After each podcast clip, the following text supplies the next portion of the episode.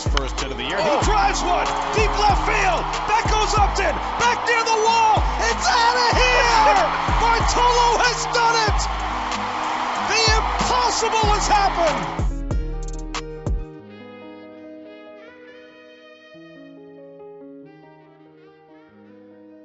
Bonjour à toutes et à tous et bienvenue dans ce nouveau podcast euh, The Strikeout. Nous sommes ravis de vous accueillir pour cette nouvelle émission. Aujourd'hui, on a un, gros planning hein, puisqu'on entame et on est plutôt même bien engagé dans le sprint final pour euh, euh, la qualification au, World Series et à la post-saison d'abord pour nos, équipes engagées.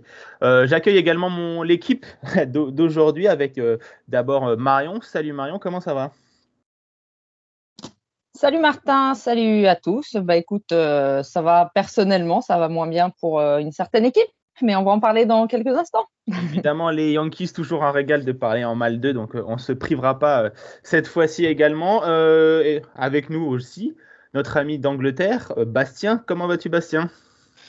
Salut Martin, bah écoute, ça va bien. Euh, pour, euh, pour dire exactement comme Marion, moi personnellement ça va. Par contre, le problème c'est de supporter une certaine équipe qui a réussi à se faire battre la nuit dernière par les, les Yankees.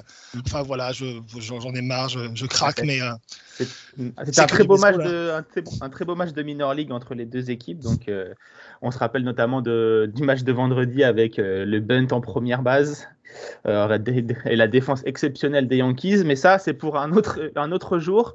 Euh, voilà, hein, donc euh, on va, on va parler donc de, la course au playoff, mais également de la course aux awards. Donc je vous propose d'y aller tout de suite. C'est parti. Play ball.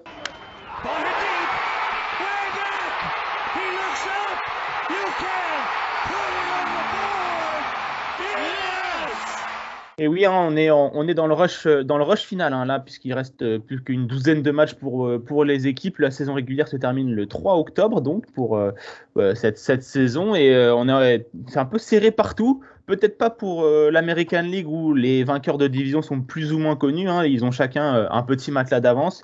Donc pour ne pas les citer, ce sera donc Tampa Bay. D'abord pour l'AL East, les White Sox pour l'AL Centrale et les Astros pour la West qui ont tous euh, plus ou moins de, l'avance. Euh, les White Sox, il me semble, ils ont eu 11 victoires d'avance sur euh, les Indians.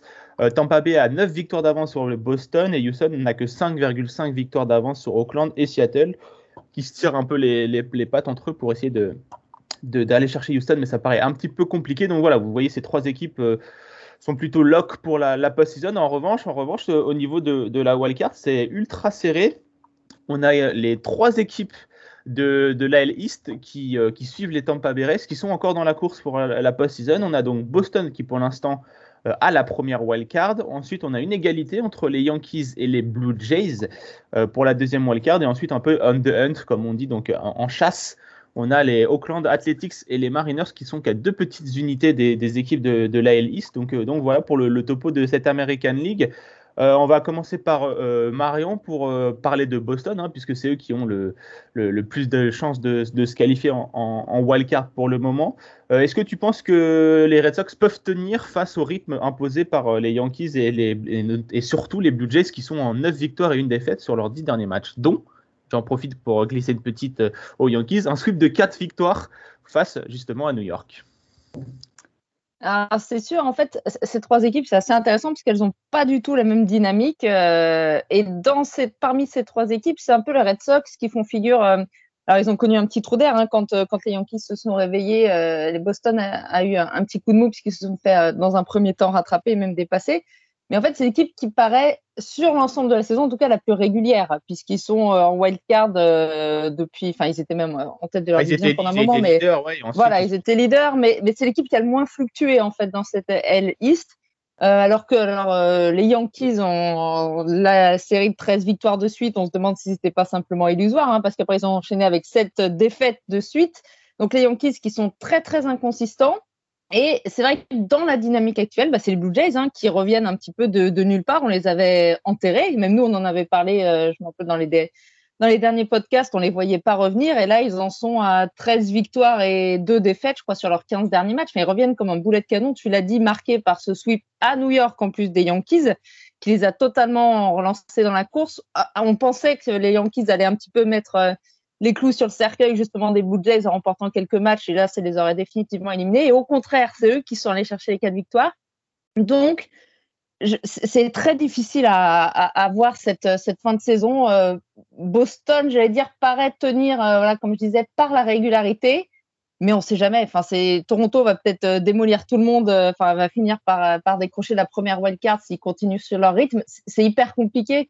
Les Yankees, j'arrive pas du tout cette année à les juger. À chaque podcast, je change d'avis. Je dis ça y est, c'est mort. Après, bah non, la semaine dernière, on en a parlé sur Hype, Martin, je me rappelle. On s'est dit, bah non il n'y a aucun problème, les Yankees vont l'avoir. Et là, je, je, je, et là, je sais plus quoi. C'est hyper compliqué, mais peut-être dans, voilà, dans la stabilité, ça se trouve, Boston, eux vont peut-être s'assurer une place. Et ça jouera finalement entre les Yankees et les Blue Jays.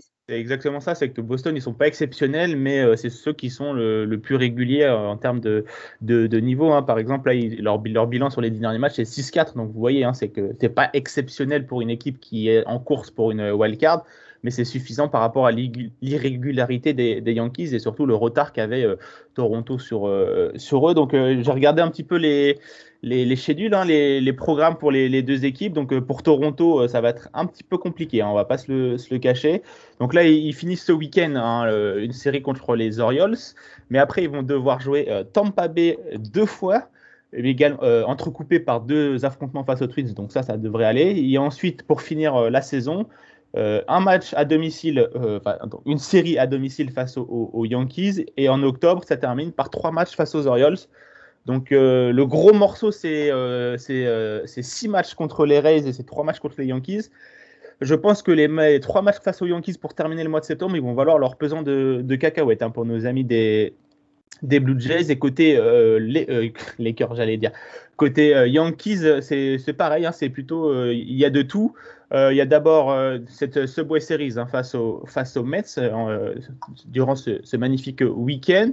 Ensuite, on, a encore les, les Orioles pour, du, du, 14 au 16 septembre, les Indians et les Rangers. Donc là, normalement, les Yankees doivent faire carton plein ou au moins remporter les, séries à, chaque fois. Pour, mais je pense que dans cette course au playoff, il faut plutôt viser les sweeps pour essayer de, bien remettre un coup. Parce qu'ensuite, pour terminer le, le, mois de septembre, il y a un déplacement chez les Red Sox, un déplacement chez les Blue Jays et pour terminer en mois d'octobre, un match face aux Rays. Donc voilà, à partir du, à partir du 24 septembre, ça se complique énormément pour euh, les, Yankees face à trois équipes qui sont bah, euh, en lice pour se qualifier en post-season. Donc il va falloir faire carton plein jusque-là et après essayer de, gérer face aux Red Sox, Blue Jays et euh, Tampa Bay. Je me tourne vers toi, Bastien, dans cette AL East euh, où quatre équipes sont en course pour une qualification. Quel est euh, ton pronostic?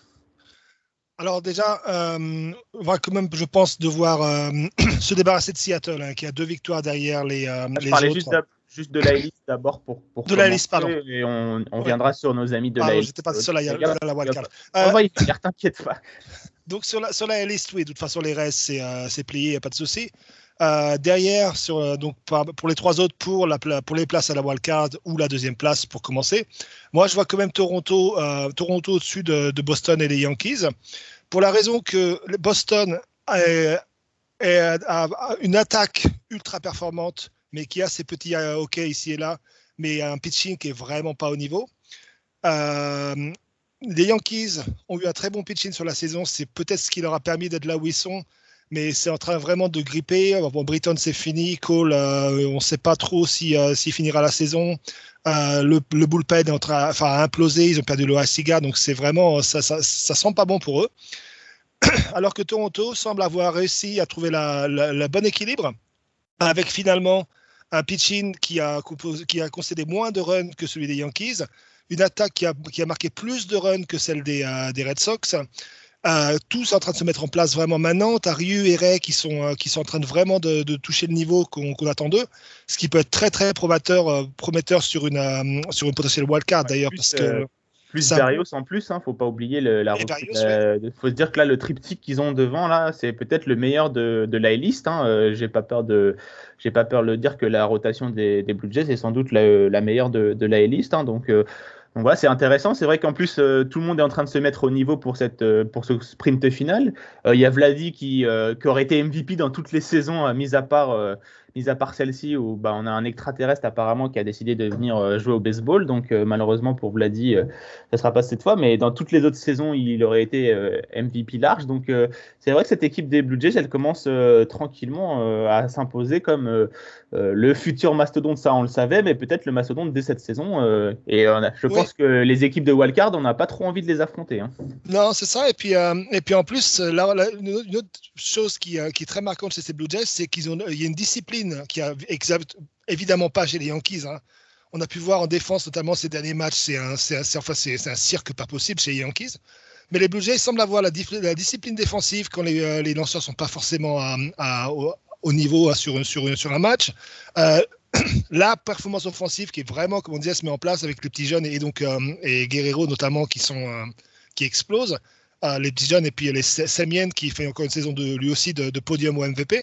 Ah, et donc au final, c'est vrai que tout ça se met en place euh, avec l'apport de Semien et Springer aussi pour accompagner peut-être dans la post-saison avec un peu d'expérience. Euh, ça peut faire quelque chose de très très très fort. Maintenant, de toute façon, ils, seront mis au révélateur de la wildcard s'ils se qualifient et de la post-saison et on pourra les juger à ce moment-là. Mais pour moi, c'est c'est eux qui me donnent le plus d'espoir pour, euh, pour un parcours en post-saison. Et je te laisse la main, mon, cher Bastien, puisque tu avais hâte apparemment de, parler des, Mariners parce que euh, dans la course, euh, la wildcard, il ne faut pas oublier non plus deux équipes de la West. Euh, donc les Oakland Athletics qui sont dans cette course depuis un très très long moment, depuis le début de la saison quasiment.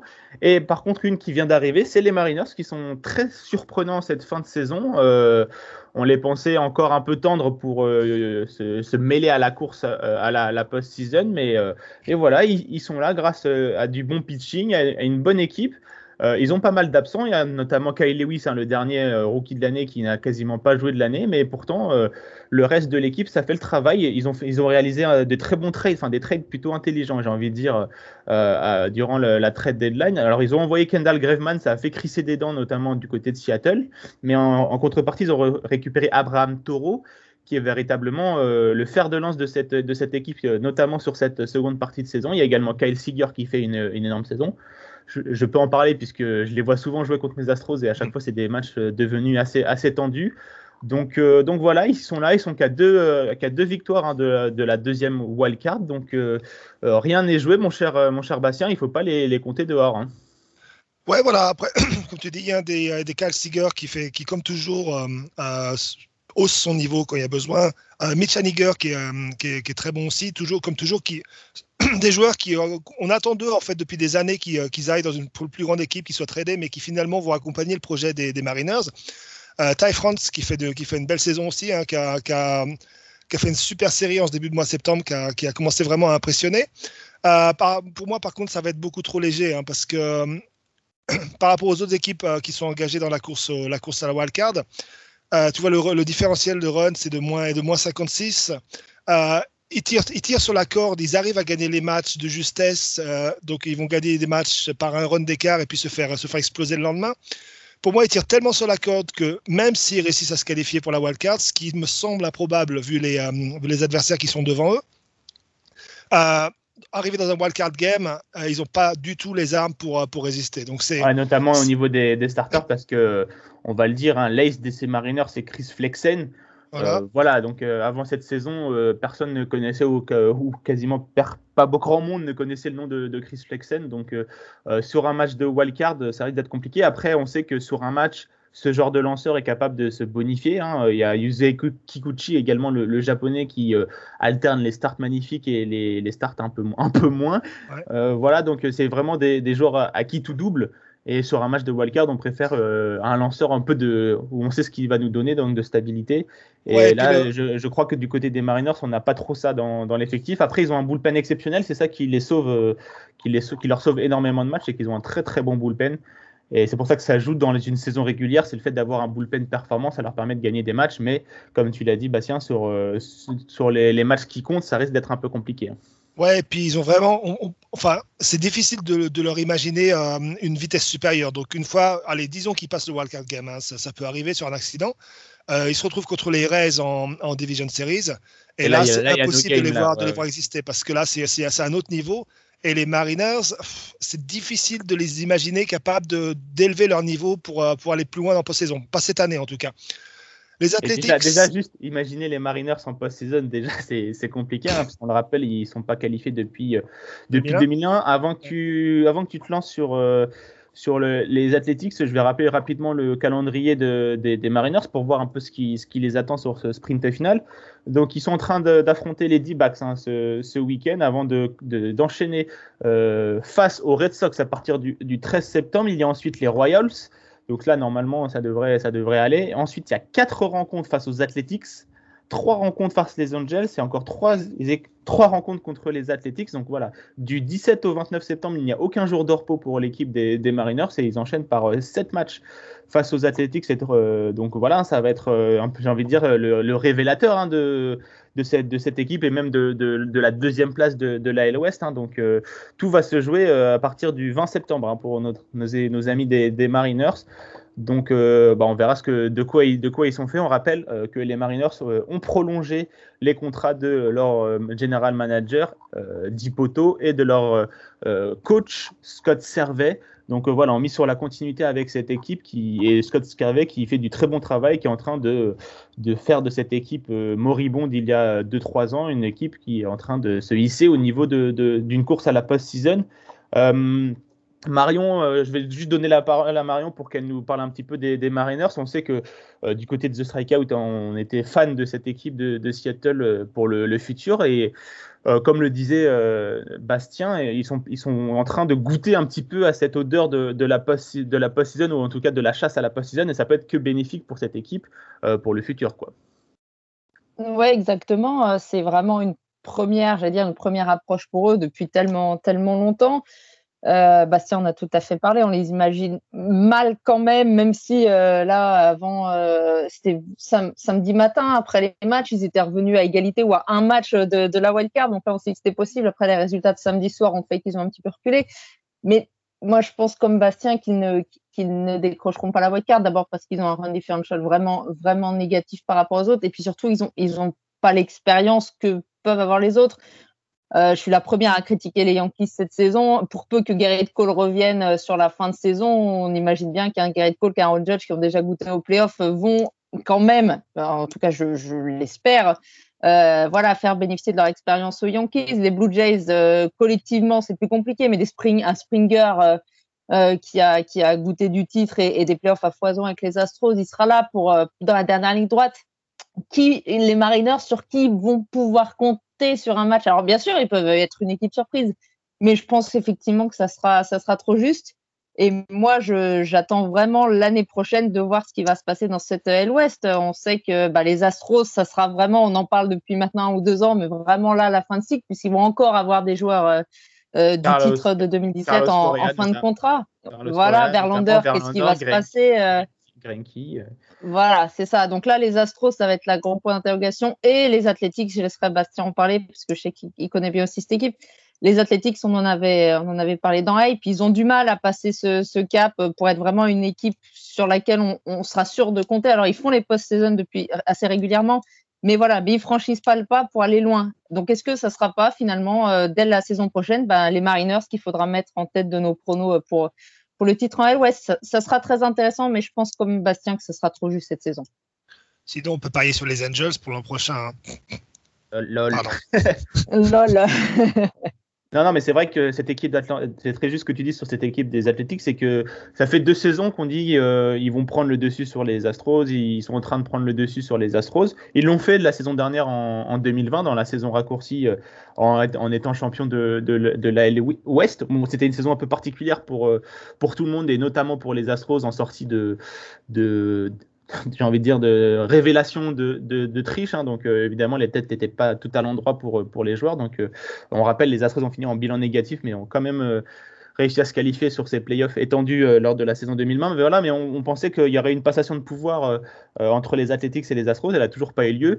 Je pense qu'elle va arriver d'ici deux ans, hein, pour, parce que, comme tu l'as dit, Marion Houston est en train de perdre la majorité de ses joueurs et on sait que du côté des Astros, on, on n'a pas tendance à, euh, prolonger les joueurs euh, qui sont en fin de contrat. On prolonge les joueurs euh, comme Altuve et qui étaient encore sous contrat et on les a prolongés plus longtemps. Donc du côté de Carlos Correa, là, ça va être compliqué. Donc voilà, hein, les Athletics, on sait qu'ils sont toujours au niveau, ils sont toujours bons, mais est-ce que, Bastien, je te pose la question, est-ce que le fait d'avoir justement cette cette limitation dans le, dans le, dans le budget, j'ai envie de dire, ça leur empêche de, de garder leurs joueurs et donc évidemment ça les empêche de passer un cap quoi.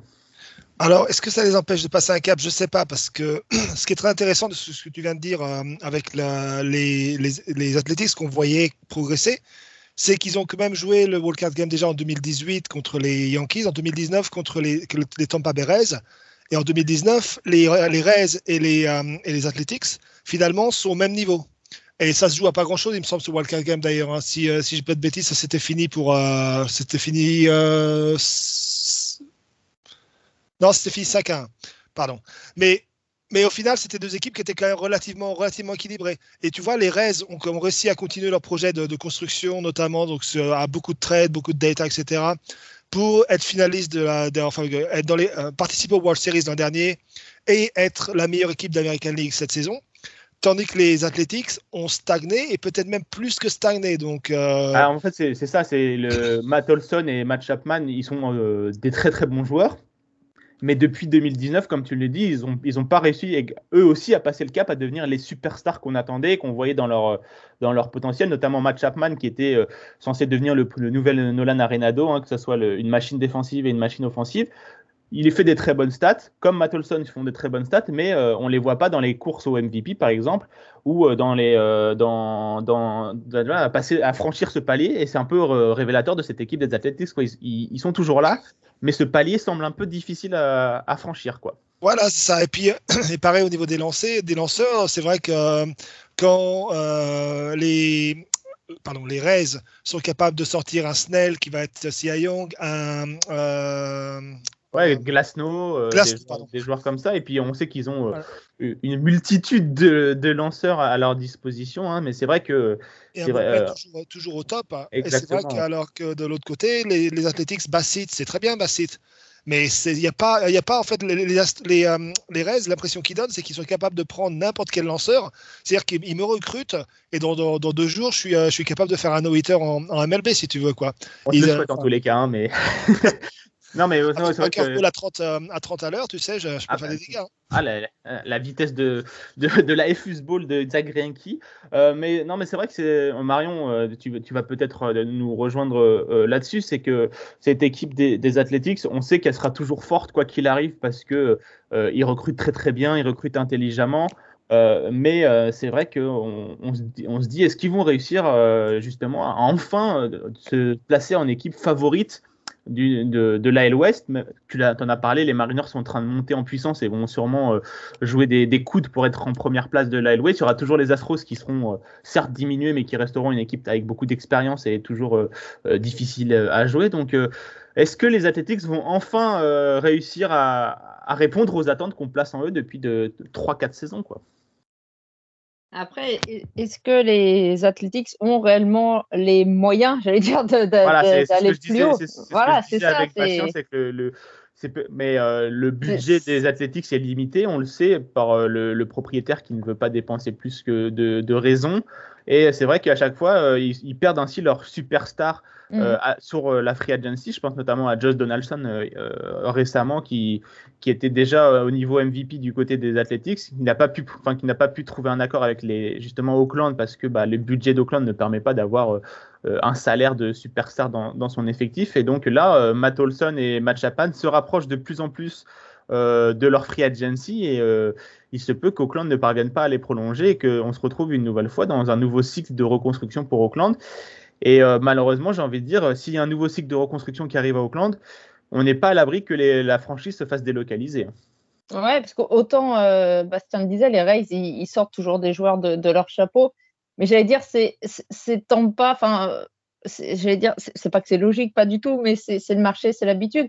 Là, Auckland, on pourrait imaginer quand même, c'est un, gros marché, Auckland en face de San Francisco et tout ça. Euh, c'est, je sais pas, il y a, comme, comme un peu, un petit peu, je mets, des, guillemets, un sentiment de gâchis avec cette équipe parce qu'il y, a, y a tout pour quand même faire, enfin, il y a tout.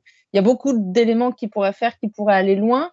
Et je pense qu'ils s'en donnent pas assez le moyen et que bah, ce qu'arrive à faire les Rays, effectivement, tout le monde ne peut pas le faire, hein, de bricoler comme ça et de sortir des joueurs incroyables de, de leur chapeau. Et je pense que Auckland, enfin les joueurs doivent être un, Chapman ou doivent être bien, euh, bien tristes. après, toute proportion gardée, puisque les Angels font pas les playoffs, mais c'est un peu ce qui se passe aussi du côté des Angels, hein, qui ont qui eux sont euh, à Los Angeles et qui auraient les moyens de faire quelque chose et tout ça et qui, n'y arrivent pas non plus. non mais en plus ce qui est différent avec les Angels c'est que eux ils ont les moyens, ils dépensent, en plus ils dépensent mais ils n'y arrivent pas. Donc c'est encore un j'ai envie de dire c'est encore c'est encore pire mais c'est euh, encore pire mais voilà c'est deux gros marchés qu'on attend effectivement euh, assez haut et qui et qui ne s'en sortent qui, qui n'y arrivent pas pour des raisons tout à fait différentes hein, tu l'as dit ça, ça c'est certain mais c'est très frustrant pour, euh, pour les Aces qu'on voit, voilà, qui sont toujours là, qui sont là sans être là finalement. Ils sont là, mais c'est jamais une menace. Enfin, moi, je, je le vois bien. Enfin, les, les Yankees les ont joués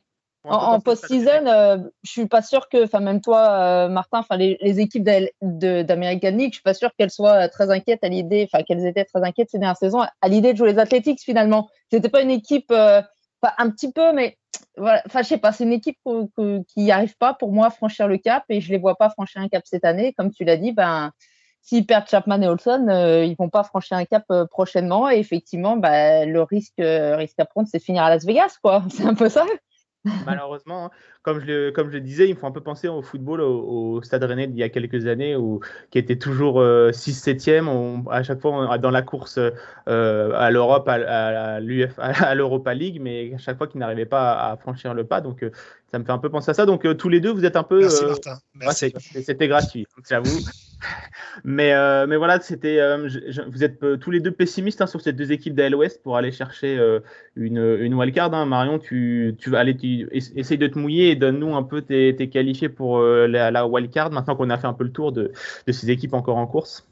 Ouais, moi je, moi je pense vraiment que ça va jouer euh, en American League Est. Euh, alors, je vais, te dire ce que je préfère, c'est évidemment que les Red Sox ne passent pas la wild card, on est bien d'accord, que les Yankees et les Blue Jays passent, mais je disais tout à l'heure que les Red Sox étaient les plus réguliers.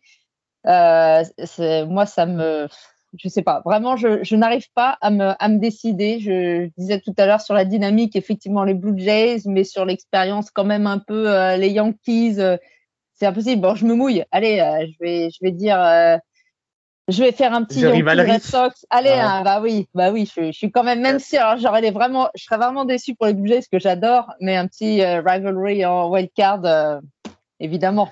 pour, le, pour, le, script, ce serait, ce serait assez magnifique. Et pour la hype de cette, de cette post-saison, ça serait superbe. Bastien, même question. quel est ton pronostic pour cette wild card de l'American League? Alors, même question et plus ou moins la même réponse. C'est vrai que j'aurais très envie de voir la, la, rivalry dans la, pour la wildcard. Pour moi, ça va être Yankees contre Toronto quand même. Euh, parce que Boston, à mon avis, c'est pas pas assez régulier. Enfin, tu parles de pas régulier, tu dis Yankees, c'est pas, je sais que ouais, bref. Mais euh, et Auckland, Auckland, le, gros problème, donc pour finir sur ce qu'on disait tout à l'heure aussi, c'est que ils ont quand même un bilan de 28-44 contre les équipes qui, sont, en bilan, positif sur la saison. C'est-à-dire que contre les équipes qui ne sont pas au fond du panier, ont, ils ont moins de 40% de victoire. Donc pour moi, c'est aussi assez, euh, c'est un autre, point qui est vraiment, euh, qui dit qu'ils ne peuvent pas y aller parce qu'ils ne sont pas du tout capables de gagner contre les, contre les forts. Alors c'est bien d'enchaîner les victoires contre, contre, les, contre Baltimore et les Angels, hein, mais ça euh, ça suffira pas. Donc euh, Yankees contre Toronto pour moi euh, et Boston qui craquent en fin de saison, ça me semble le plus logique. Je pense que pour nos amis les Yankees, tout va dépendre du retour de, de Gerrit Cole, hein, parce que ça sera évidemment et quasiment assuré le starter de la wild card. Euh, je vois pas, je vois pas autrement. Mais si elle n'est pas là, euh, je pense que euh, que ça soit face à Chris Sale pour les, Red Sox ou face à Ryu, Ray ou Berrios, faites votre choix du côté des Blue Jays. Ça risque d'être d'être compliqué. Donc rien n'est joué, tout est encore à prendre. J'ai envie de dire du côté de cette wildcard du côté de l'American League. Après, il y a cinq équipes, donc pour seulement deux places. Est-ce qu'on verra trois équipes de la L East se qualifier pour la post-season? On va le savoir euh, le, 3 octobre. Euh, on se dirige tranquillement maintenant vers la National League. Donc là aussi, c'est euh, très très très serré, hein. à part évidemment le Wild Wild West, la, division de la National League West où San Francisco et les Dodgers sont dans un monde à part, j'ai envie de dire. Hein. Les deux équipes ont plus de 90 victoires. et donc, c'est les deux premières équipes à franchir le, palier des 90 victoires. Les, les Giants ont deux petites succès d'avance, il me semble, face aux face à nos amis les, Dodgers qui, eux, sont donc euh, pour l'instant détenteurs de la première wildcard avec 15 matchs d'avance sur la deuxième wildcard qui est pour l'instant détenue euh, à égalité par les Padres et par les Reds de Cincinnati. Donc là, il n'y a qu'une seule place, j'ai envie de dire, disponible pour la National League, mais ils sont quatre équipes, voire cinq, allez, euh, pour faire plaisir à Bastien, dans la course pour cette deuxième wildcard. Mais est-ce que c'est vraiment un cadeau de cette deuxième wildcard et d'aller affronter les, les Dodgers, mon Sébastien euh, Alors, clairement, non. Cela dit, euh, selon, selon l'équipe qui sera, qui sera opposée, au, euh, qui sera opposée aux, Dodgers donc dans la, lors de la wildcard, et qui devra enchaîner ensuite pour aller jouer San Francisco, hein, qui aura probablement le meilleur bilan de toute la ligue. donc ça, ça va pas être un cadeau deux, à deux reprises. sur un match, les Dodgers, euh, si tu es capable de présenter un, lanceur partant comme, euh, comme un Castillo des grands jours, hein, parce que Castillo il est souvent décevant, mais il est capable de faire des trucs, des trucs incroyables. Un Aaron Nola, hein. un, oui, des Reds, oui, un Aaron Nola pour Philadelphie, de, pareil, qui est capable de sortir des, un truc pas possible. Voire même Adam Ben White qui fait une, une, saison de, de, potentiel, euh, de potentiel Young, hein, enfin un peu derrière les leaders quand même, mais qui, qui fait une saison énorme pour ce qui devait être sa dernière saison finalement, il va, peut-être empiler pour encore un an. Euh, ou alors, on peut rêver. Hein. Imagine un, De Grom qui fait deux starts pour finir la saison, les Mets qui se qualifient, ils sont qu'à quatre victoires, et qui va un De Grom contre les Dodgers en wildcard game. Ça, fait, pas rêver, ça? Ça fait beaucoup de si, quand même, mon cher, euh, mon cher, euh, mon cher Bastien, mais effectivement, ou Marcus Stroman, hein, qui est tout à fait au, niveau du côté des, des, des Mets. Hein, mais euh, c'est vrai que, après, c'est pas encore fait. Hein. on dit les Dodgers pour la wildcard, mais c'est pas, c'est pas encore fait. Ils ont, c'est, tout, est, tout est jouable. Il y a une semaine, les Dodgers avaient repris l'avantage et là, ils ont un tout petit peu sombré après avoir joué contre. non, c'est quand les Giants qui avaient joué contre les Brewers et qui avaient eu un peu de mal.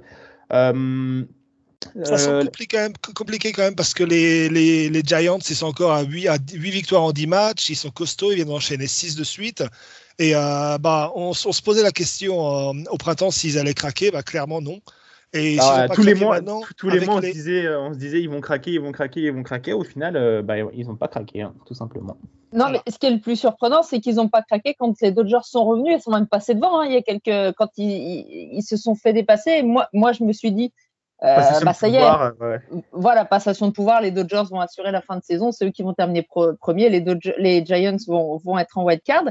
Et puis, euh, avec euh, ouais, quand même encore une fois la surprise de les voir repasser devant les Dodgers et de tenir cette, euh, cette première place. Ouais, moi, je suis, je suis vraiment surprise qu'ils aient pas craqué, enfin, craqué entre guillemets à ce moment-là, quoi. Au moment où ils se sont fait dépasser, ils ont rien lâché et ils se sont dit bah non mais le titre c'est nous qui allons aller le chercher. Et ils sont encore repassés devant. Et moi je trouve que c'est même le plus étonnant finalement dans leur saison c'était d'avoir réussi c'est voilà d'être repassé devant les Dodgers alors que je pensais que c'était c'était terminé pour le titre c'est vrai, et après, euh, moi j'ai toujours une petite appréhension sur cette équipe des, Giants que je considère comme une équipe de championnat et pas une équipe de, de match coup près, j'ai envie de dire, parce que c'est des joueurs expérimentés, donc ils savent comment gérer euh, une saison régulière et ses aléas, hein, les Buster Posey, Brander Crawford, euh, ils en ont vu d'autres, hein, ils ont vu les titres dans les années de, 2010, hein, donc ils en ont vu d'autres, mais est-ce que dans les matchs qui comptent, cette rotation très particulière, j'ai envie de dire, va pouvoir répondre présent sur des matchs coup près? Ça, j'ai encore euh, un petit doute, mais on a des doutes sur cette équipe depuis de, de nombreux mois et euh, ils sont toujours là. Donc euh, voilà, je, je, quand même une petite question sur cet effectif en post-season quand ça va compter.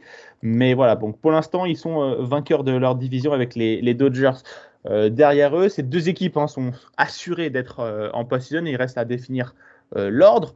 Pour la deuxième wildcard, euh, je le disais, c'est donc les Padres qui sont eux aussi euh, dans la National League West, les pauvres, j'ai envie de dire.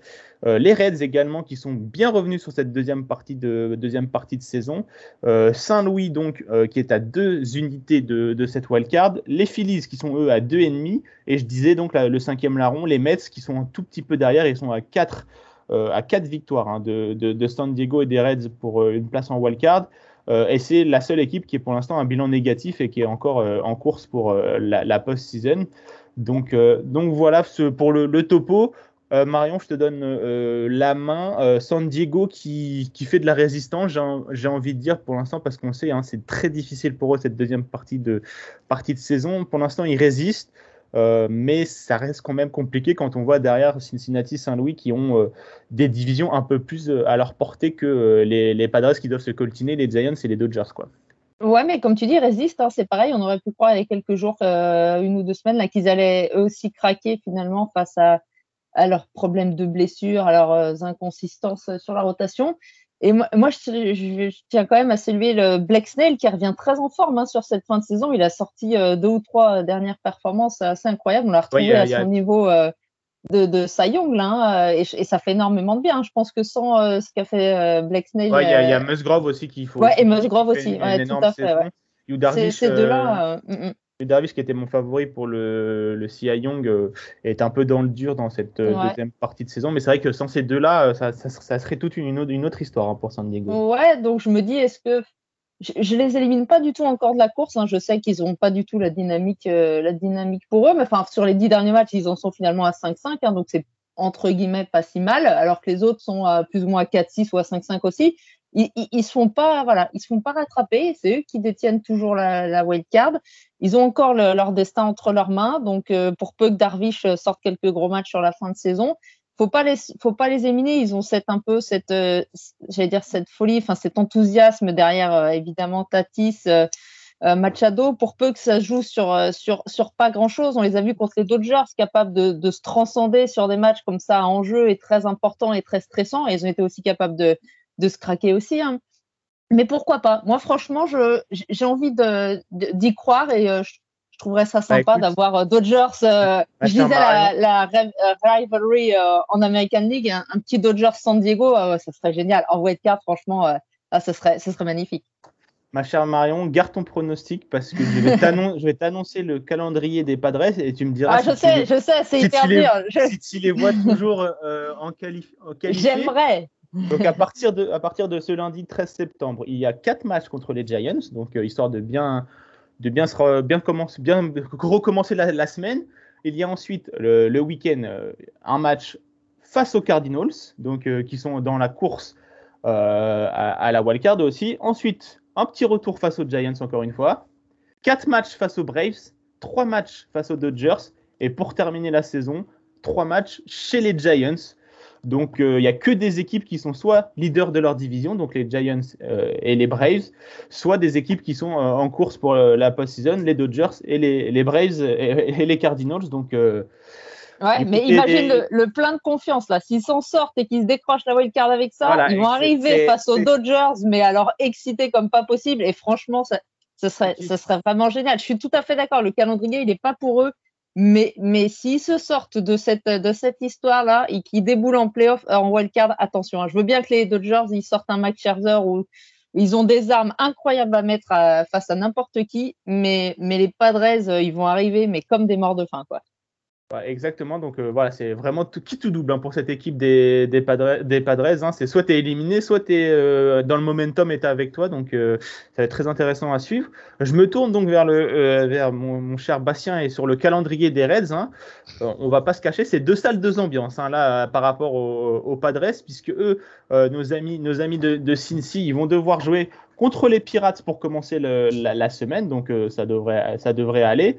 Ensuite, il y a un petit match face aux Dodgers, histoire de, goûter un peu le, vrai, baseball et le baseball de MLB, donc euh, pour le, week-end du 17. Ensuite, on retourne avec un affrontement face aux Pirates, enchaîné avec les Nationals pour quatre rencontres. Donc, euh, autant vous dire qu'ici, il devrait y avoir le plein de victoires pour euh, nos amis de, des Reds. Ensuite, pour terminer le mois de septembre, deux petits matchs chez les White Sox. Donc là aussi, encore euh, un petit goût de, post-season avant de terminer encore une fois par les Pirates. Donc euh, trois affrontements distincts hein, face aux Pirates pour, euh, pour les, Reds, des matchs face aux Nationals qui sont eux aussi au fond du saut, entrecoupés par des équipes très très en forme. Hein. les White Sox qui sont largement, on en a parlé de la L centrale, et les Dodgers qui sont l'une des meilleures équipes de la MLB. Mon cher Bastien, c'est un peu équilibré tout ça. Hein. on joue contre des équipes faibles pour faire le point de point. Et on joue également contre des équipes de post-season histoire de, rester euh, au, niveau de, au, niveau de la post-season, j'ai envie de dire.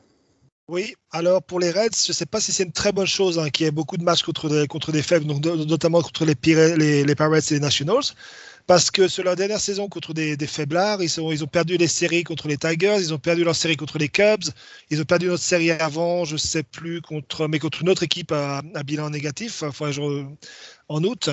Euh, donc du coup, c'est vrai que les, Reds, encore une fois, c'est une équipe qui, euh, c'est une équipe qui joue vraiment sur l'état d'esprit. Hein. Depuis, euh, ça a commencé, ils, se sont annoncés dès le mois d'avril après la petite baston contre, contre les Cardinals en disant on est ici pour, on est ici pour vraiment jouer avec notre gueule et nos. Et, et, voilà, ils étaient là pour, pour aller au baston et au couteau. Et finalement, les matchs contre les Pirates, pour ce genre d'état d'esprit dans une course à la, à la, à la wildcard, c'est peut-être pas ce qu'il leur faut. Parce qu'ils ont besoin de gros matchs avec des gros adversaires où ils, peuvent vraiment montrer que, les Voto, les Castellanos, euh, c'est des, gros bonhommes, tu vois. Donc et je suis pas sûr que, des matchs contre des équipes plus faibles est ce qui euh, ce qui leur convient. Après, ça reste, reste une équipe qui a, euh, fait de très belles choses cette année, donc notamment Voto, hein, qui, euh, une fois tous les 2-3 ans maintenant, revient à un niveau de, potentiel MVP et qui, fait une fin de saison absolument fantastique. Alors, pourquoi pas? Les Padres, c'est différent. C'est vraiment, c'est vraiment au niveau du talent, il n'y a, a, aucune équipe dans la course à la wildcard qui, euh, qui, se, qui se compare à eux. Qu'ils sont, ils ont du talent dans, toutes dans toutes les lignes et c'est vrai qu'ils sont normalement, logiquement, sur le papier, ils sont supérieurs. Euh, et normalement, logiquement, le papier, un calendrier difficile ne doit pas être un problème pour eux parce qu'ils sont capables de battre tout le monde, hein, y compris les Dodgers, y compris les Giants. Euh, ça reste les grands favoris pour moi, les Padres, avec euh, Cincinnati ça va dépendre vraiment s'ils sont capables de, encore se transcender parce qu'ils vont devoir passer encore à un, niveau supérieur. Et puis derrière, tu as Saint-Louis et Philadelphie qui finalement euh, étaient favoris de leur division plus ou moins au début de saison, euh, qui font pas de bruit du tout. Hein, euh, à l'image de Brassaper, j'en parlerai un peu plus tard, je pense, euh, chez Philadelphie, mais qui finalement, sans faire de bruit, sans vraiment, euh, sans, bah, ils n'ont pas impressionné du tout cette saison. En fait, ils n'ont jamais vraiment été, euh, été, été excitants. Et ils se retrouvent avec vraiment une bonne chance, les deux, hein, Saint-Louis comme Philadelphie, d'aller en, en, wildcard parce que finalement, bah, ça, ça, avance quand même tranquillement, ça fait son, ça fait son petit chemin. Et il suffit de quelques matchs bien gérés, euh, bien gérés en fin de saison pour que, pour que ça se retrouve en, en, en wildcard. Euh, par contre, Saint-Louis comme Philadelphie, je leur donnerais quand même pas cher de leur peau face aux Dodgers, hein, le, le cas échéant. Et pour finir très rapidement sur les Mets, j'y crois pas du tout. Hein. Après, un miracle, on a déjà vu ça. Mais il y a une série contre les Braves pour finir la saison. Euh, va savoir. Mais bon, je j'en parlerai pas plus que ça parce que. Il nous faudrait le retour des Miracle Mets hein, pour euh, une, une, une, qualification. Et de Jacob de Grom. Exactement, mais ça, c'est loin d'être gagné, effectivement, pour l'un ou pour l'autre. Euh, Marion, je te donne la main pour terminer sur cette euh, wildcard de, de, la National League. Donc, Bastien nous a bien dé débroussaillé tout ça déjà. Hein. Euh, c'est vrai que derrière San Diego et Cincinnati, qui semblent être les favoris pour cette deuxième wildcard, on a Saint-Louis et on a les, les Phillies qui, qui, sont toujours à l'affût, j'ai envie de dire, du moindre faux pas des, des, deux, des deux équipes euh, pour l'instant en pole position pour cette deuxième wildcard. C'est un peu à l'image de, l'American League avec Oakland et Seattle qui sont euh, à la chasse hein, de, la wildcard. Ils sont eux également à deux unités euh, de, cette, place qualificative. Donc, est-ce que tu crois à Saint-Louis, à Philadelphie, se, greffer un peu à cette course à la wildcard? Euh, c'est exactement ce que j'allais te dire. Je fais le parallèle tout à fait avec, euh, avec Auckland et Seattle qui sont à deux matchs aussi derrière et qu'on ne voit pas passer devant. Je pense que ça sera pareil euh, pour Saint-Louis et pour Philadelphie. Alors, pas pour les mêmes raisons, hein, puisqu'on parlait de manque d'expérience à Seattle. À Saint-Louis et à Philadelphie, l'expérience, ils en ont quand même dans, leur rang, c'est pas le souci. Mais ils sont derrière et je les vois pas réussir malgré un, très grand Bryce Harper, malgré malgré à Saint-Louis, euh, Arenado, Goldschmidt ou Molina qui sont toujours là et Wainwright qui fait une super saison, je ne les vois pas avoir le, push nécessaire sur cette fin de saison pour, euh, pour, euh, pour passer. Je pense que vraiment ça jouera entre San Diego et Cincinnati. Je l'ai dit, mon cœur penche pour, euh, pour, pour San Diego pour, pour avoir la fiche de rêver en wildcard ouais, pour moi, Saint-Louis Philadelphie, c'est un cran, c'est un cran dessous. Et quant aux Mets, euh, c'est ce que je, on a discuté un peu sur Twitter avec Bastien. Leur seule chance aurait été de sweeper les Yankees ce week-end. Et là, déjà, sportivement, tu te remets dans la course. Psychologiquement, tu, tu t'accroches. Ils ont perdu le match de justesse euh, samedi soir, donc ça sera évidemment très très compliqué parce qu'il y a du monde derrière. Ils seraient, ils seraient euh, à quatre matchs, mais euh, mais j'allais dire juste derrière Cincinnati, bah voilà, ça se joue parce qu'il y aurait eu, qu'une équipe à, remonter. Là, ils ont quand même Saint-Louis et Philadelphie devant, donc ils, partent de, ils partent de trop loin, ça c'est certain. Oui, et puis en fait, il y a le match d'hier où ils perdent d'un match après avoir mené contre les Yankees. Et il y a deux matchs comme ça contre les Marlins dans la semaine où ils perdent en huitième et neuvième manche en ayant mené aussi jusque-là. Donc ça, ça, ça montre quand même que l'équipe, les trois matchs, les trois victoires auraient fait la différence parce que euh, ça ferait trois victoires de plus tout simplement. Hein. Et il serait devant, euh, et justement, il serait devant cette course de Saint-Louis et Philadelphie. Ouais. Mm. Voilà, c'est ça. Mais donc voilà, là on peut dire que c'est fini pour les Mets hein, sans, sans, sans, sans, voilà, sans pas se faire d'illusions. c'est bien mon cher Bastien, tu commences à accepter et c'est le premier pas vers la, vers la guérison, mon, mon cher, euh, mon cher Bastien. Donc, donc voilà, on est plutôt on est plutôt clair. Hein. Chez, nous, ça sera donc les équipes qui sont pour l'instant euh, les mieux placées qui devraient euh, euh, se qualifier. Pas de surprise pour les, wildcards. Donc, du coup, allez, mouillez-vous comme tout à l'heure pour l'American League. San Diego ou Cincinnati pour aller affronter le, j'ai envie de dire, le perdant de la NL West. Eh ben, autant j'avais beaucoup de mal à trancher sur l'American League. Euh, là, allez, je, me jette et comme je disais tout à l'heure, moi je rêve d'un Padres Dodgers en wildcard. Vraiment, vraiment. Ah, vu, vu l'ambiance et la tension ah, entre les deux équipes pendant la saison régulière, euh, c'est vrai que ça aurait euh, un goût assez particulier et ça, serait, ça pourrait un petit peu, j'ai envie de dire, c'est un peu la nouvelle The Rivalry. Hein, donc, exactement. ça, serait, assez marrant. Mon cher Bastien, je me, je me tourne vers toi, pareil que Marion. Ouais, pareil que Marion. J'ai envie de voir San Diego depuis, depuis au début de saison, ça nous parlait de 19 ou enfin 18, 18 matchs de post-saison, etc. Donnez-nous un en post-saison avec Tatis en, mode gala, avec, euh, avec Scherzer d'un côté et Snell de l'autre. Et voilà, c'est tout ce qu'on veut voir. Après, j'ai vu des matchs de Tatis en, champ droit. C'est pas du même niveau que le Tatis euh, en, arrêt court, mais ça, c'est un, autre débat. Et euh, on, va, on, va, on va parler justement d'un autre débat qui, qui fait rage, c'est la course aux awards, et c'est tout de suite.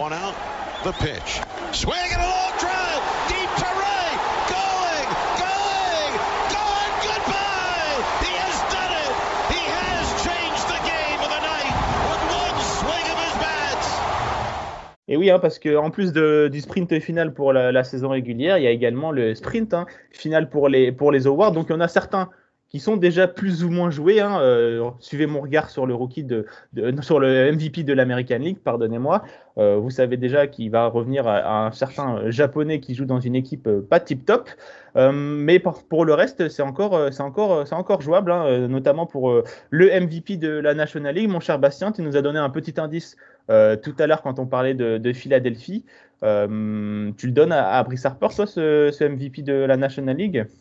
C'est difficile à dire parce que euh, Tatis ah. reste encore en course. Hein. Avant que tu t'enchaînes, évidemment, euh, je donne mon, avis. Moi, Brice Harper, pour moi, sera le MVP euh, de, la National League. C'est pour ça que je te posais cette question, parce que pour moi, je pense que ce sera le cas. Ouais, c'est pour moi Tatis reste encore en course pour finir en tête en, en, en National League parce qu'il a leader, il peut, il peut finir en tête, il peut finir leader des home runs, leader des, euh, des vols de base qui n'a pas été fait depuis 1924, avec le meilleur OPS. Il est juste derrière euh, Harper pour le moment. Euh, il va être un peu trop court pour le 30-30 parce qu'il a beaucoup trop de blessures. le problème, en fait, avec le titre de MVP d'ailleurs de, de, National League, c'est que tous les favoris ont été blessés. Et Harper, pendant ce temps-là, lui, a, a, tranquillement fait son petit bout de chemin. Et puis, on se rend compte en arrivant en septembre que finalement, euh, ben, il a enchaîné les stats un peu partout. Euh, il a peut-être pas assez produit de points. Euh, donc au niveau des RBI, il est un peu en dessous. Par contre, il fait sa trentaine de home runs, il vole une dizaine de bases, il, et il finit avec une moyenne au bâton de, supérieure à, à 30% et une moyenne sur base supérieure à 40%. Euh, lui qui était parti dans un, délire un peu à la Joey Gallo ou à, énormément stracat, une basse moyenne de bâton et beaucoup de home run, finalement semble avoir retrouvé un, un, baseball justement de, de, MVP potentiel où il fait, il fait avancer la balle, il va sur base, il marque, il frappe, il vole. Donc il, euh, il est redevenu un vrai joueur de baseball à Philadelphie. Donc pour moi, ça, c'est quelque chose qui, euh, qui vraiment va lui, peut lui permettre et devrait lui permettre d'avoir le MVP. L'autre candidat, ça aurait été Soto, mais euh, il a démarré sa saison trop tard, je pense. Après, c'est vrai que Soto, il est quand même assez impressionnant, c'est sa propension euh, à, monter sur base. 454 hein, hein, son, OBP pour Juan Soto et surtout 117 buts sur balle. Euh, c'est stratosphérique. Hein. Je ne sais pas si on se rend compte par rapport aux, autres. Par exemple, Brice Harper, qui est le deuxième dans ce domaine, il en est à 80. Donc euh, voilà, euh, Soto a 37 de plus. Après, euh, et comme tu l'as dit, il a loupé, il a loupé des matchs en début de saison. Il a, il a, eu du mal à se mettre en route. Du coup, il avait qu'à 25 home runs. Mais après, tout le reste, hein, c'est impressionnant. Et j'ai peur que ça fasse comme en 2020 où il avait sorti une saison incroyable et il n'avait pas été récompensé. Je pense que là aussi, ça va être un petit peu compliqué face à Philly et Brice Harper qui est peut-être un peu plus flashy. Euh, c'est les deux joueurs qui ont loupé le moins de matchs hein, euh, dans la course au, MVP, hein, puisque ah, les deux de Cincinnati, Castellanos et Winker, euh, ont, loupé des, ont loupé des matchs. Joey Voto, lui aussi, mériterait d'être cité dans, la course, mais lui aussi s'est mis en route dans la deuxième partie de saison. Sa première était Kata. Il y a Max Muncy aussi qu'on peut citer du côté des, Dodgers, mais lui, il a également, il est un peu en perte de vitesse et sa moyenne au bâton de 255 pose un peu des questions. Euh, Marion, euh, je me tourne vers toi pour, euh, pour ce trophée de, MVP de la National League. À qui le, donnerais-tu? On a parlé de Soto, on a parlé de Bryce Harper. Moi, j'ai envie de parler d'un joueur qui a en commun avec eux d'avoir joué au National ou de jouer dans le cas de, Soto. Moi, c'est Trey Turner que j'aimerais vraiment, vraiment qu'un jour il puisse être récompensé. Euh, c'est pas celui dont on parle le plus, c'est un shortstop qui est pour moi vraiment euh, qui, dont on parle pas assez hein, depuis plusieurs saisons, hein, pas depuis cette année. Et il est dans le top 3 en nombre de hits, il est dans le top 3 en average hein, en National League. Il est passé euh, avec assez, enfin comme, comme Max Scherzer, d'une facilité assez déconcertante des Nationals aux, Dodgers là à la trade deadline moi, je trouverais, ouais, j'aimerais bien qu'il soit, qu'il soit récompensé euh, pour un petit peu justement euh, faire un focus sur les joueurs dont on parle moins, qui ne sont pas des stars, comme, euh, comme peut l'être un Bryce Harper. Après, cette saison, Bryce Harper le mérite aussi, hein, c'est pas la question. Mais voilà, pour récompenser des joueurs un peu plus, un peu, un peu moins médiatisés et qui, qui sont hyper performants sur, sur le terrain. Trey Turner, il aurait pu, il, est je sais pas, dans le top 10 depuis une ou deux saisons. Hein. Déjà chez Nationals, il était incroyable. Hein. Euh, il vole des bases, euh, il battent parfois, il, sort des, des, home runs alors que c'est pas un batteur de puissance. Donc voilà, moi je le donnerais à, à Trey Turner cette saison. Et tu as bien raison de, citer son, nom, hein. mais euh, c'est vrai qu'il il, il avait un peu la réputation d'être un peu trop souvent blessé et euh, mm. d'avoir beaucoup de strikeouts euh, à son actif, mais il a réduit, il a réduit les deux. Donc maintenant qu'il va être au Dodgers et qu'à partir de la saison prochaine, il sera le titulaire en, en arrêt court, il va avoir une meilleure plateforme médiatique, j'ai envie de dire, et donc euh, peut-être qu'on le reverra au niveau des dans la course au MVP à partir de la saison prochaine, hein, euh, euh, sachant que Cody Bellinger, lui, du côté des, Dodgers, est en train de plonger complètement et dans un slump de zéro. Il a zéro hit sur ses 26 derniers passages au bâton, hein, notre ami Bellinger qui s'est même fait asseoir sur le banc par son coach pour les deux prochains matchs. Hein, donc voilà où, il en est le, pauvre Cody Bellinger. Mais on sait, il est capable, de tout. Donc euh, Trey Turner peut devenir l'atout numéro un offensif de, cette équipe des, Dodgers. Parce que Mookie Betts, euh, on n'en parle pas, beaucoup non plus, mais il n'est pas au niveau de, ses années Boston pour le moment, en tout cas, parce que lui aussi, il se bat contre, les blessures. Donc euh, c'est vrai que Trey Turner a, une chance de devenir une arme fatale hein, pour, pour, pour ces Dodgers. Donc, donc voilà, Trey Turner pour Marion, Brice Harper, c'est ça pour, pour mon, cher euh, Bastien ou Je vais rester sur Tatis Junior quand même. Je, te, laisse je te laisse Harper. Voilà, et puis moi c'était euh, Brice Harper, euh, évidemment pour l'ensemble de son œuvre et ce qu'il fait pour, pour, pour les Phillies. on passe au Cy Young de la National League, donc là aussi c'est très ouvert. Pendant longtemps, on pensait que justement c'était au contraire l'affaire d'un seul homme, notre ami Jacob de Grom qui était historique dans sa course et qu'on le comparait un peu à la saison de Bob Gibson euh, jusqu'au All-Star Game. Mais voilà, son corps l'a rattrapé, comme d'habitude, j'ai envie de dire, malheureusement pour, euh, pour lui. C'est tellement Metz. Hein. Euh, Syndergaard, quand il était très très en forme, euh, il s'est pris des blessures et c'est terminé. Maintenant, c'est Jacob de Grom qui, en plus de devoir avoir affaire à une défense catastrophique, maintenant son corps le lâche. Et donc maintenant, pas mal de, noms sont en train de ressortir pour, pour aller chercher ce titre. Euh, moi, je vous donne mon, pronostic et, mon avis. Ce sera Walker Bueller pour moi, qui est euh, euh, magnifique pour les, Dodgers depuis toute la, toute la saison. je crois qu'il est leader en termes de d'IP, donc de manches de manches lancées. Donc il, est, il a un, IRA de 2,31. Euh, il a 13 victoires, il a 184 euh, strikeouts et un whip, donc c'est le nombre de hits euh, par manche de moins de 1. Il y a 0,94. Donc pour moi, c'est le nouvel ace, j'ai envie de dire, de cette franchise des, Dodgers. Il est passé devant Clayton Kershaw. Malheureusement, j'ai envie de dire, pour lui, il y a Max Scherzer qui est arrivé en ville et qui fait du Max Scherzer. Donc voilà, il y, a, duel pour être le véritable ace cette saison, mais Max Scherzer est en fin de contrat, hein, donc le futur c'est vraiment Walker Boiler. Et donc, je me tourne euh, vers vous, les amis. À qui le, donnez-vous? On va commencer cette fois-ci par Marion. Eh ben, tu as dit son nom et c'est le coéquipier de Walker Buller. Moi, je le donne à Max Scherzer cette saison. Il est tout simplement euh, increvable et, incroyable. Hein. Il, est, euh, il est numéro un dans de nombreuses catégories. En whip, il est encore une whip meilleure. Tu parlais de celle de Buller, mais Scherzer, c'est 0,86. Il a 210 strikeouts. Euh, il a un batting average contre lui de 180. Enfin, on se rend pas compte, il a 30, je sais pas, 36 ans, je crois, Max Scherzer. Enfin, c'est incroyable qu'il soit arrivé comme ça. Il n'a pas perdu sur ses huit starts qu'il vient de faire euh, à Los Angeles. Là, c'est les Dodgers. Il arrive, il, il perd pas un seul match. Moi, je, le trouve tout simplement incroyable et j'aimerais vraiment euh, qu'il soit récompensé. Ça serait son quatrième Cy Young. Hein. Il reviendrait euh, au niveau de, de Carlton et, de Maddox avec quatrième, quatrième Cy Young. Moi, je le donnerais bien Scherzer en espérant, effectivement, comme toi, parce que Buller, je l'aime beaucoup aussi, que Buller en décroche un dans les, dans les saisons à venir. Mais Scherzer, à mon avis, il aurait quand même pas trop, plus trop d'occasions pour, euh, pour, pour, aller chercher. Et j'aimerais qu'il soit récompensé euh, cette saison. Et puis arriver sur le marchand des, agents libres avec le. Ah, ça c'est pas mal. Il, se prendra un euh, dernier contrat assez sympa, je pense. Euh, ils, vont être, euh, ils vont être beaucoup à aller chercher cet on, hiver. Salue, on salue Trevor Bauer hein, qui a fait ce, magnifique parcours en 2020, qui était ici à Young et qui allait chercher le, gros contrat. c'est d'ailleurs la grosse actu hein, de, de, cette semaine, c'est que Trevor Bauer est donc sanctionné par la MLB et ne pourra plus lancer de toute la saison, que ce soit régulière et la post-season, à cause justement de ses affaires extrasportives. Ne euh, lance pas Bastien là-dessus. Bastien, enchaîne vite avec ton Sayong. Ne, ne, parle pas de Trevor Bauer. Exactement. On connaît ton amour pour, euh, pour Trevor Bauer et de ses affaires euh, conjugales, extra-conjugales même.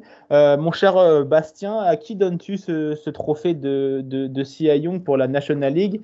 Les joueurs des Mets ne comptent pas à part Jacob de Grom, hein, je, je, rappelle. Merci. Euh, bah écoute, Trevor Bauer, parce qu'il va peut-être permettre aux Dodgers d'avoir une vraie rotation pour, les, euh, pour la post-saison.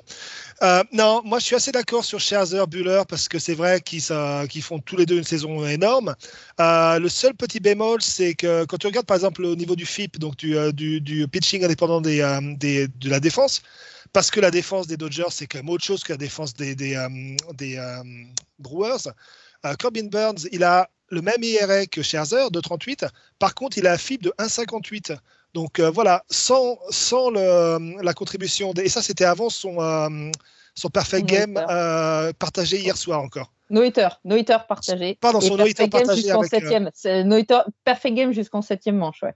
C'est ça. Et donc, il a, il a lancé 8 manches. Il a, il a donc fait le no-hitter avec 14, 14 strikeouts que Josh Adair a terminé ensuite.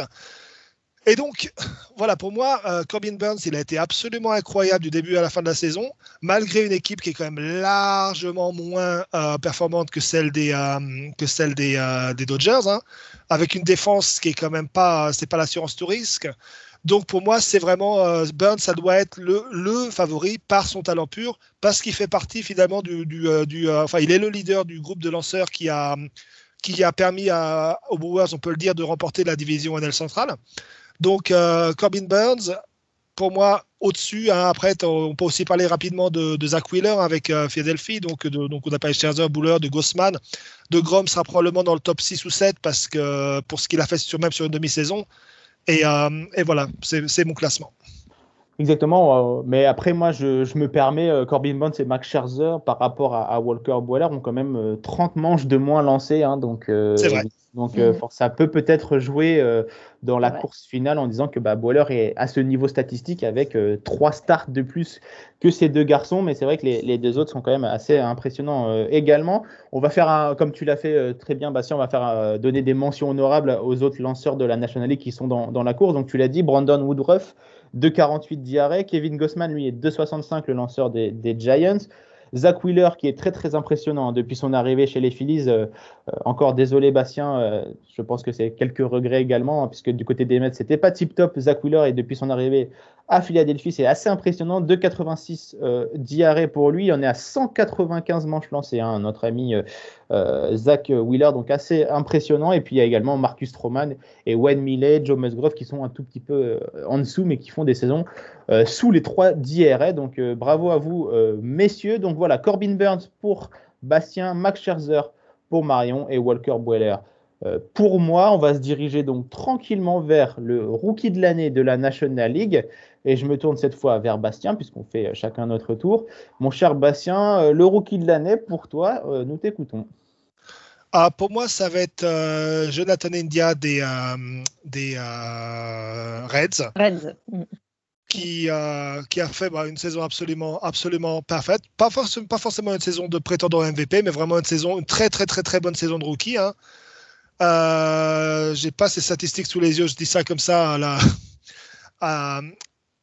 Donc, il a. Ouais, tu, veux, tu, veux, que je te les donne? Non, ça y est, je suis allé chercher une vingtaine de home runs et donc euh, une très, très, bonne, euh, très bonne performance au niveau de la défense avec, euh, donc, à, côté de, de Joël Voto. je crois qu'il a, un peu moins de, de 4, de 4 WAR sur la, saison.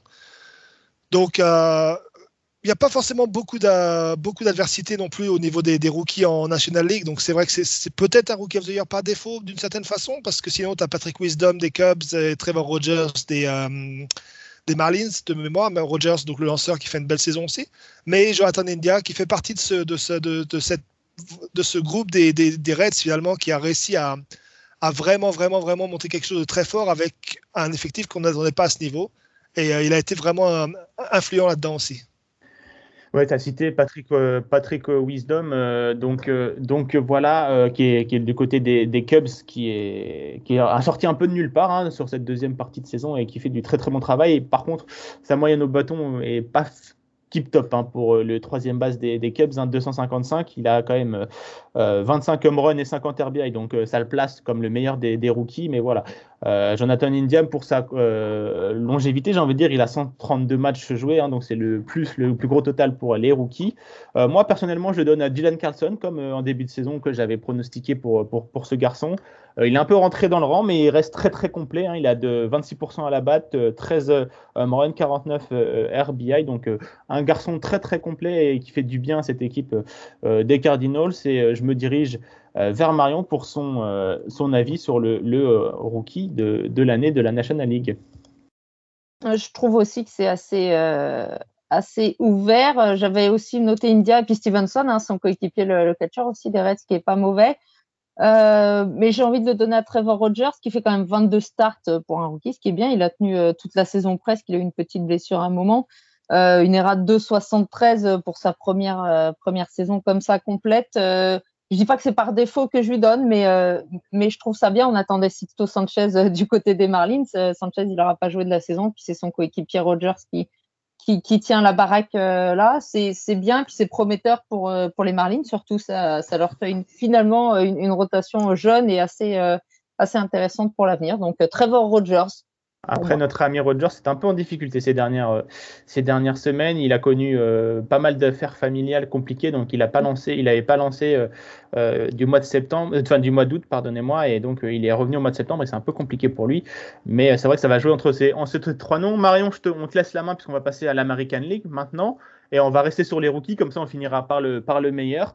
Les rookies de, de l'American League, ma chère Marion, nous t'écoutons. Eh ben, je le donne aussi à un lanceur euh, et je vais le donner euh, à Alec Manoa des, des Yankees. Pas, je rêve, ah, pas, des Blue Jays. des Blue Jays, pardon.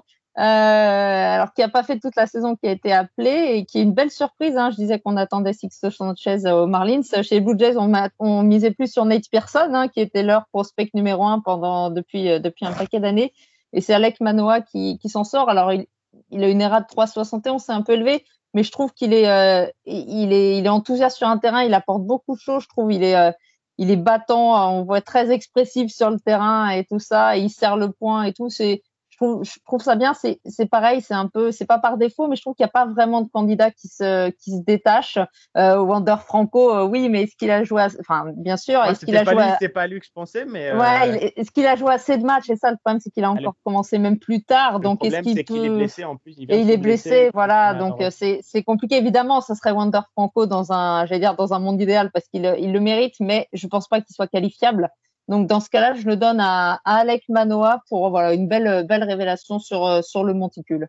Bah, écoute, euh, moi je vais euh, pas te suivre, je vais également le donner un lanceur de l'American League, Luis Garcia des Astros, qui est lui aussi euh, magnifique. lui, au contraire d'Alec Manoa, il a fait toute la saison avec l'équipe de, Houston. Il a un arrêt de 3,22, 155 strikeouts, 10 victoires pour lui en 134 manches, un whip de 1,10, donc plutôt intéressant pour un joueur qui n'avait jamais lancé au-dessus du double avant la saison 2020. Donc voilà, très impressionnant pour euh, Luis Garça. Moi, je, le donne, je, lui donne euh, volontiers, non pas que c'est un Astros, mais parce que pour sa saison, euh, assez magnifique pour, un rookie dans une équipe qui joue les, premiers plans. Donc intéressant. Bastien, rapidement, ton, rookie de l'année de l'American League alors, moi, j'ai envie de le donner à Ryan Mountcastle. Alors, il, il joue dans une équipe vraiment qui sert à rien, la pire équipe de, de toute la MLB. Mais Mountcastle, finalement, il va finir la saison avec, euh, avec 27 home runs, avec 78 RBI, avec, euh, avec voilà, donc, euh, une moyenne de pratique de 26%, donc relativement raisonnable pour un, pour un gros slugger. Et et un, voilà, un OPS relativement conséquent, sachant qu'il joue vraiment dans ce qu'il y a de pire sur, euh, au, niveau de, au niveau de toute la MLB. Ce serait sympa de leur donner un petit cadeau juste pour, pour leur faire plaisir. Sinon, on peut parler d'Arena, on peut parler d'Akil Badou aussi, qui a fait un très très bon début de saison avec les Tigers, puis qui est rentré en rang de suite un peu, mais. Hein, mais euh, pour moi, ouais, allez, Castle parce que c'est la caution de pitié pour les, euh, pour les Orioles. Et puis, on va terminer pour euh, le tour de table par parler d'Emmanuel Class, le, le, closer des Indians, qui est rookie et qui a quand même 22 sauvetages et un, un de 1,48 et 63 strikeouts en 60 manches. voilà, pour le MVP, on, on, va pas on va pas se le cacher, on va faire très très vite. C'est Shohei Otani, évidemment, évidemment. Euh, qui va être euh, élu euh, MVP malgré Vladimir Guerrero Jr. et malgré Salvador Perez qui font des bonnes saisons. Donc on ne va pas s'étaler là-dessus. On va tout de suite passer au, CI. Je me dirige vers toi, Marion. CI Young, est-ce que en tant que fan des Yankees, tu donnes à Gerrit Cole? Ah bah, ah, ah, bah oui, quand même, quand même, quand même. C'est faut récompenser. Bastien disait qu'il fallait récompenser la plus mauvaise équipe de la saison. Il faut récompenser les Yankees pour leur exceptionnelle saison. Non, mais sans blague, Garrett Cole, oui, je trouve que je, le mets en, favori. Je trouve que euh, il le mérite. On sait qu'en 2019, il l'a pas eu parce que Verlander, son coéquipier à l'époque des Astros, était juste au-dessus, mais il aurait tout autant mérité. Et je trouve qu'il mérite son premier saillon quand même, euh, quand même, même si la saison des Yankees, on l'a dit, est, pas terrible. Il a connu un petit, un petit trou d'air, mais c'est quand même l'élément. Heureusement que Garrett Cole était aux Yankees cette saison. Autrement, je sais pas où en serait l'équipe il est quand même numéro 2 en strikeout sur la, sur la MLB. Donc, je, pense qu'il le mérite, même si euh, c'est un Yankees et même si j'aurais beaucoup de, d'opposants. mais non, non, je, le donne à, Gary Cole. Eh ben, tu as, bien raison. Après, euh, comparé à la National League, il y avait peut-être un peu moins de compétition, j'ai envie de dire, pour ce trophée de, de Cy Young de, de l'American League. Euh, il y a Robbie Ray qui est peut-être le principal adversaire de, de Gary Cole, n'est-ce pas, mon cher Bastien? Oui, tu as Robiret, tu as, Lance Lynn, tu as Carlos Rodon qui sont parmi les, euh, parmi les, prétendants. Mais c'est vrai que c'est difficile de voir un autre, euh, un autre candidat que Gerrit Cole pour le, pour le, titre.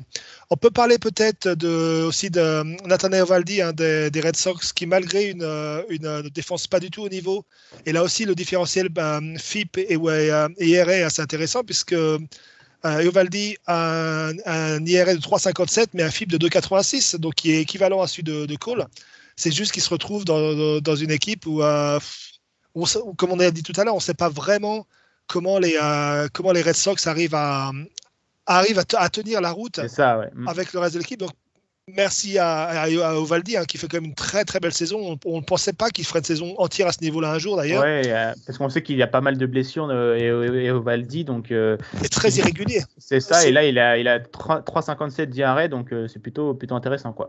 Très irrégulier de toute sa, toute sa carrière, mais c'est vrai que finalement c'est un peu l'image de ces Red Sox qui ont réussi à, sa, à, à profiter des, bonnes périodes de l'un et de l'autre. Donc, il y a de Matt Burns au, niveau du, du, bullpen en début de saison et Ovaldi maintenant pour mettre quelque chose en, quelque chose en place vraiment.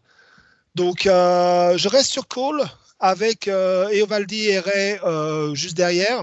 Et pour moi, Lynn et Rodon, le problème, c'est qu'ils n'ont pas lancé assez de manches. et, ils, sont un peu ils sont un peu en train de craquer aussi, nos, nos amis. Donc, voilà. Donc euh, voilà, mais c'est vrai que ça va être, j'ai l'impression que c'est plutôt une course à deux, là, un, tandem entre Gerrit Cole et Robiret pour savoir qui sera le, le MVP. Et je pense qu'au CV, euh, ce sera Gerrit Cole qui devrait récupérer le award et aussi pour réparer un petit peu 2019 où il avait été stratosphérique, mais un peu moins que, que Verlander. Donc, euh, donc, voilà, ce serait largement mérité pour, pour Gerrit Cole. Donc évidemment, nous trois, nous sommes d'accord pour le donner à ce bon vieux Gerrit, l'ancien joueur des Pittsburgh. Et des Astros. Et donc euh, voilà, je pense qu'on a fait le tour des awards, on a fait le tour euh, de la course à la post-season. Et donc c'est comme ça qu'on va clore euh, ce podcast. Merci Marion et merci à toi, Bastien, de, nous avoir accompagnés. Bah, merci Martin, très bon week-end à toi. Bah, merci et à, nos auditeurs également que je tiens à remercier de nous suivre euh, toujours plus euh, nombreuses et, nombreux. je vous rappelle également que nous sommes disponibles sur euh, toutes les plateformes d'écoute, Spotify, Deezer et, Apple Podcast. Et nous, on se retrouve très bientôt pour une nouvelle émission. C'était Martin, prenez soin de vous. Ciao, bye bye. He drives one deep left field. That goes Upton back the wall. It's out of here. Bartolo has done it. The impossible has happened.